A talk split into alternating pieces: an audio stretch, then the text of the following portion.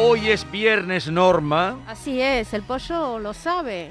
Ya olvidaste y el pollo. Búscame, porque todos los, Y a la los viernes. también. Es que ya, esto era lo propio de los viernes. Dale un poquito. Alegría. Hoy es viernes y el pollo lo sabe. Esto era, hoy es viernes. y esto el era lo propio de lo los viernes hasta que llegó Bernardo. Bernardo Ruiz, buenos días. Buenos días, Y se acabó ya Vigorra. el cachondeillo de los viernes. Pero Bernardo es muy cachondo, yo- tú eres sí, muy cachondo, Bernardo. Es una persona creo que simpática, soy cordobés. y Sube un poquito, de sube un poquito del micrófono a, El ángel de Córdoba es diferente, pero yo no El creo que ángel seamos- custodio, tú eres el ángel custodio de los viernes. el ángel custodio de los viernes. Bueno, ¿qué tal estás? Fantásticamente bien, como de costumbre. ¿Pero tú eres el que cuenta el chiste en las reuniones o tú eres el que lo escucha? Solo en el norte. Solo en el norte. porque Son más secos que una higo, con higo. Y triunfas Sí, en el norte sí. en el norte. en triunfas. el norte sí. esperan que los andaluces nos matemos de que contemos los chistes. Sí, yo, so- solo digo en el norte, además. Eh, Y como ¿Qué? no conocerá Sí, mucho sí, que yo solo digo en el norte. Y ligas mucho. Bueno, mucho tampoco, pero Pero tú no viajabas con tu mujer. que no siempre. Pero no, pero ligo sin evidentemente que sea recíproco. Yo recibo los elogios de que somos muy simpáticos, muy ¿Qué, qué has querido decir? Que soy muy salamero en el norte y entonces recibo... triunfas. lo- el- Yo creo que te has efectivamente. metido en un jardín y has dado un paso atrás. Vale. No, Que- no, que no, no. A ver, a ver quién te lleva este fin de semana en el coche. A, a a ver. ver quién te lleva este fin de semana en el coche. Bernardo Ruiz, tema del que vamos a hablar hoy en la Andalucía, pero dale sonido a la banda sonora. La Andalucía de Bernardo. Ahí tienes que entrar. Pues para los puristas son eh, gamberradas, son pinturas de gamberros, para los más modernos son arte callejero y para el común de los mortales son una forma sutil de caminar entre el ingenio y la irreverencia, ¿no? Estamos hablando de los graffiti, que en esencia y en pleno siglo XXI son un icono de las principales calles de nuestras ciudades. Y hoy viajamos, activamos el GPS en la mañana de Andalucía en Vícar, en Almería, en el poniente de Almería, para conocer una tradición muy curiosa que se ha perpetuado en el tiempo y que aún permanece visible en las paradas del viejo Vícar, que Vícar está distribuido en diferentes zonas de población. Pues en el viejo Vícar, la primitiva villa de la ciudad, eh, se celebraba una iniciativa en verano que se llamaba Paseando entre Velas. La pandemia devoró su... ¿Y, eh, y en qué consistía eso de paseando entre velas? eh, eh, es una semana cultural que, que- que se alimenta con el encendido de velas por las calles, se, se ilustraban la- las fachadas con murales muy curiosos y, y, lógicamente el festival se canceló porque era un festival que era de ámbito cultural y, y muy lúdico, pero se ha mantenido la esencia porque los vecinos encienden eh, durante esa semana velas en las calles y además se permite todavía la, la- bueno, la, la decoración de los, de los murales de la vieja villa Pero los murales eran sobre... Sobre las paredes, Las paredes. encaladas. Y, y quedaban ahí. y quedan, y quedan. Hoy puedes viajar a- al, Pero, al- ¿y la- los propietarios de las casas permiten que les pinten las paredes? Claro, igual que en Juzcar se permitió que fuera una aldea pitufa. Al final es una curiosa demostración de ingenio y de arte. ¿Y desde cuándo se viene haciendo eso en Vícar?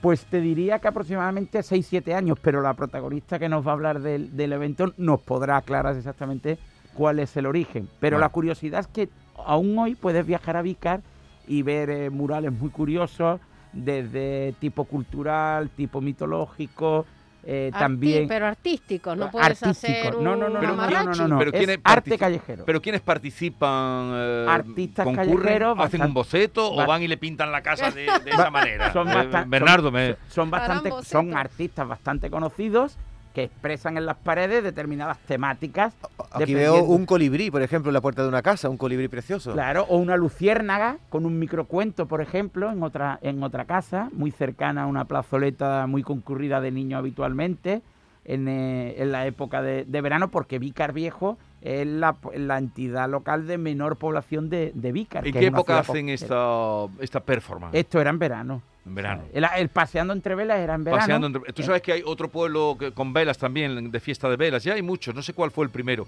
Por los años que me dice, eh, no tiene que ver con esto que me estás contando, pero Guaro, Sí, la fiesta de las Sí, velas. sí, ¿Has estado ahí alguna, sí, alguna está en vez? Guaro, no la fiesta de las velas, pero sin Guaro. Y hay, hay- la verdad que, por ejemplo, en, en Casa Bermeja, la noche del, eh, la noche anterior, o sea, la noche de Todos los Santos, del 1 de noviembre, la vigilia, es muy curioso y además también hay encendido de velas para de alguna manera honrar la Sí. memoria de, de los difuntos. Sí, pero eh, el caso es el que tú nos traes y vamos a saludar a Vanessa Lidueña, que es la concejala de Cultura del Ayuntamiento de Vícar. Vanessa, buenos días. Hola, muy buenos días. Encantado de saludarla y de que esté en nuestro programa. Eh, Bernardo ha querido hoy hablar de, de esa experiencia de los eh, Murales. murales, de grafitis que se hacen en su pueblo. Y yo le preguntaba, pero mm, tiene que dar permiso el, el propietario de la casa para que le pinten la fachada, ¿no? Claro, claro. Lo que Co- pasa ¿Cómo lo que, hacéis? pues bueno, es que esto fue un sueño vecinal. Un día fue un sueño y llegó el momento en que todos nos pusimos de acuerdo y se convirtió en realidad. Y entonces conforme fue avanzando el tiempo, realmente la realidad superó por primera vez las expectativas y se ha convertido en algo maravilloso. Entonces primero fueron los vecinos quienes pintaban sus propias fachadas con una temática que se elegía eh, a través de todo, de una asamblea, a través de decidían una temática y ese era el, el común que había en, en las fachadas con motivo de este día del Pasando entre Velas que tiene lugar el 11 de agosto. Y es- así fue como comenzó. Entonces ya desde el ayuntamiento, eh, que estábamos siempre en, en colaboración con ellos, aportamos mm, los murales comunes y llamamos a, los- a los grafiteros pues conocidos, más famosos de Almería, que Sí. siempre, como Vícar tiene tradición de cultura urbana, Sí. pues eh, también estaban dispuestos a estar con nosotros y a colaborar. Entonces se juntó, fueron muchas sinergias y se juntaron en Vícar Pueblo. Y por eso tenemos esa maravilla de, de un distrito de arte al aire libre, nos gusta llamarle. Señora Lidueña, eh, hay una curiosidad que es la temática, ¿no? Y soñemos con un dos- 2022 repleto de normalidad, de nuestra vieja normalidad, de la de siempre, de cuando paseábamos por esa Andalucía tan maravillosa en verano. ¿Cómo sería la edición de 2022? Co- ¿Cómo es el espíritu de la fiesta? Bueno, pues nosotros esperamos que este 2022 sea efectivamente ya una edición normal. Porque en el 2020 hubo una edición COVID y en el 2021 fue una edición COVID-2. Entonces ya en el 2022 esperamos poder hacerlo como, como la idea primaria, la idea primigénica, ¿no? De que, que era de recibir todas las visitas, el pueblo abierto para el resto del mundo y entonces la temática la temática se va eligiendo conforme llega la primavera. Porque los vecinos hasta pueden tener ideas, la- se van lanzando. Es, no- es muy normal ir por la ca- llegar a Vicar Pueblo y que se nos acerque alguien y nos diga, pues la temática nos gustaría que fuese esta. Ya. Pero claro, son opciones. Entonces hasta el mes de abril o incluso antes no se sabe. Concejal, entonces se borra de un año a otro lo que se ha hecho y se hace de nuevo uno encima, por lo que tengo entendido. Eh, a ver, algún año se, han- se ha pedido que se indultasen, porque Claro. son auténticas obras No, pero, menuda colección. Estoy mirando eh, en internet eh, las imágenes. Pueden entrar ustedes de murales de, de Vícar y menuda colección tienen ahí. ¿eh? Hay murales para el amor, hay microcuentos. Y concejala, hay, hay, eh, lo que preguntaba Vigorra, ¿hay un proyecto antes o, o ahí va el, el que quiere con el aerosol? No, el que y- quiere, ¿cómo va a ir? Bueno, No. eh, al- a, a libre albedrío. Mm, mm, No, es un, es un proyecto. La verdad que cada año ha, ha sido ha ido mejor, pero como decía, mm, los artistas locales, los grafiteros, se adaptan a la temática. Es algo que no suele ocurrir. Es algo que no suele Porque ocurrir. van por pero aquí- libre. claro, claro, pero aquí sí. Eh, en este caso, como he dicho, se juntan las sinergias, porque a los propios grafiteros les motiva tanto la, esta historia. Y es que cada año, eh, el año del COVID, la edición COVID, Sí. fueron las emociones. Y vinieron a, a Vicar Pueblo, se congregaron artistas grafiteros de toda Andalucía. Y, y fue tan emotivo que se nos ponen lo- la- los pelos de punta cada vez que lo pensamos. Y aquel verano del 2020, cuando tantas restricciones teníamos, tanto miedo había, Ajá.